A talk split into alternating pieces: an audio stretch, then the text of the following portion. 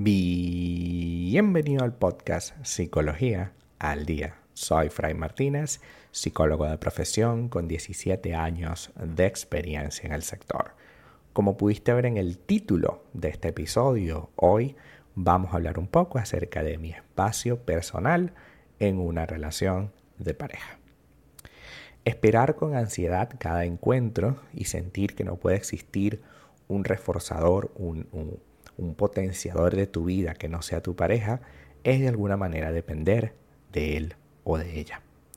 Sentir que no soy feliz si no estoy a su lado puede sonar muy bonito, pero puede convertirse en una tortura.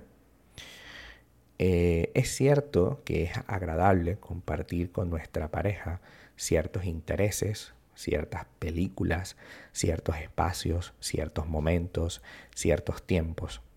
Es sumamente agradable saber que contamos con una persona especial para todo este tipo de situaciones. Sin embargo, existe algo que siempre dejamos de lado porque consideramos que no es relevante y es el tiempo personal. Tanto el tiempo de tu pareja como el tiempo personal, el tiempo tuyo, es completamente necesario. Si yo no tengo tiempo para mí, entonces lo tomaré de la relación. Y como decía en mi primer libro, tienen que haber tres tiempos. Tiempo para ti, tiempo para la relación y tiempo para tu pareja. Es decir, para que tu pareja sola o solo haga alguna actividad. Ese tiempo que pasas contigo es absolutamente necesario, ya que allí estarás haciendo cosas que te interesan y que te harán vivir experiencias que luego podrás traer a la relación. Si tú todo el tiempo lo quieres pasar con tu pareja, si tú quieres abordar los espacios de tu pareja, ser amiga o amigo de sus amigos, ser eh, parte de la familia en completo como un miembro más y estar todo en las reuniones, eh, no dejarlo ni siquiera salir solo a caminar, por decir un ejemplo.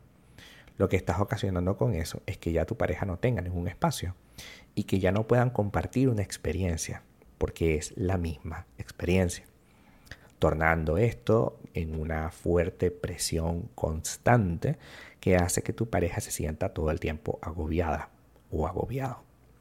Ese agobio se podrá reflejar en muchísimas cosas, pero esencialmente este agobio se va a experimentar para tu pareja en la sensación de que tú le estás quitando algo.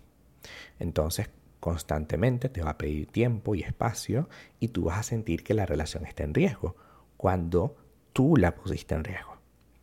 Tener un espacio para cada uno es fundamental.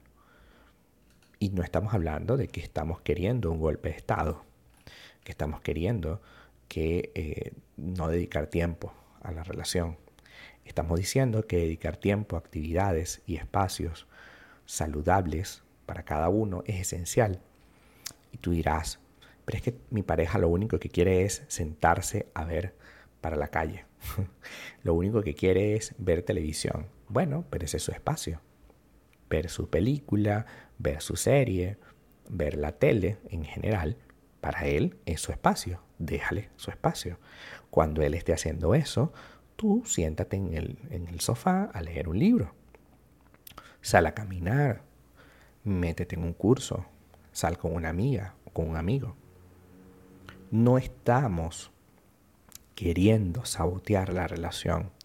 Y en esto quiero hacer un énfasis. Cuando alguien te pide un espacio, es porque lo necesita, no porque quiere sabotear la relación. Cometemos un grave error al suponer que cada una de estas actividades que queremos hacer supone siempre un problema. Supone siempre que queremos sabotear la relación. Tú no tienes por qué pensar eso, ya que esta persona, al necesitar un espacio, simplemente solamente quiere eso, un espacio, para él, para disfrutar de su vida, para hacer sus actividades, para tener sus cosas. ¿Cuál es el problema? ¿Por qué te tienes que armar un lío por eso? ¿Por qué tienes que armar una telenovela en la que tú sientes que tu pareja no te está rindiendo como persona, cuando en realidad en ningún momento se está juzgando eso.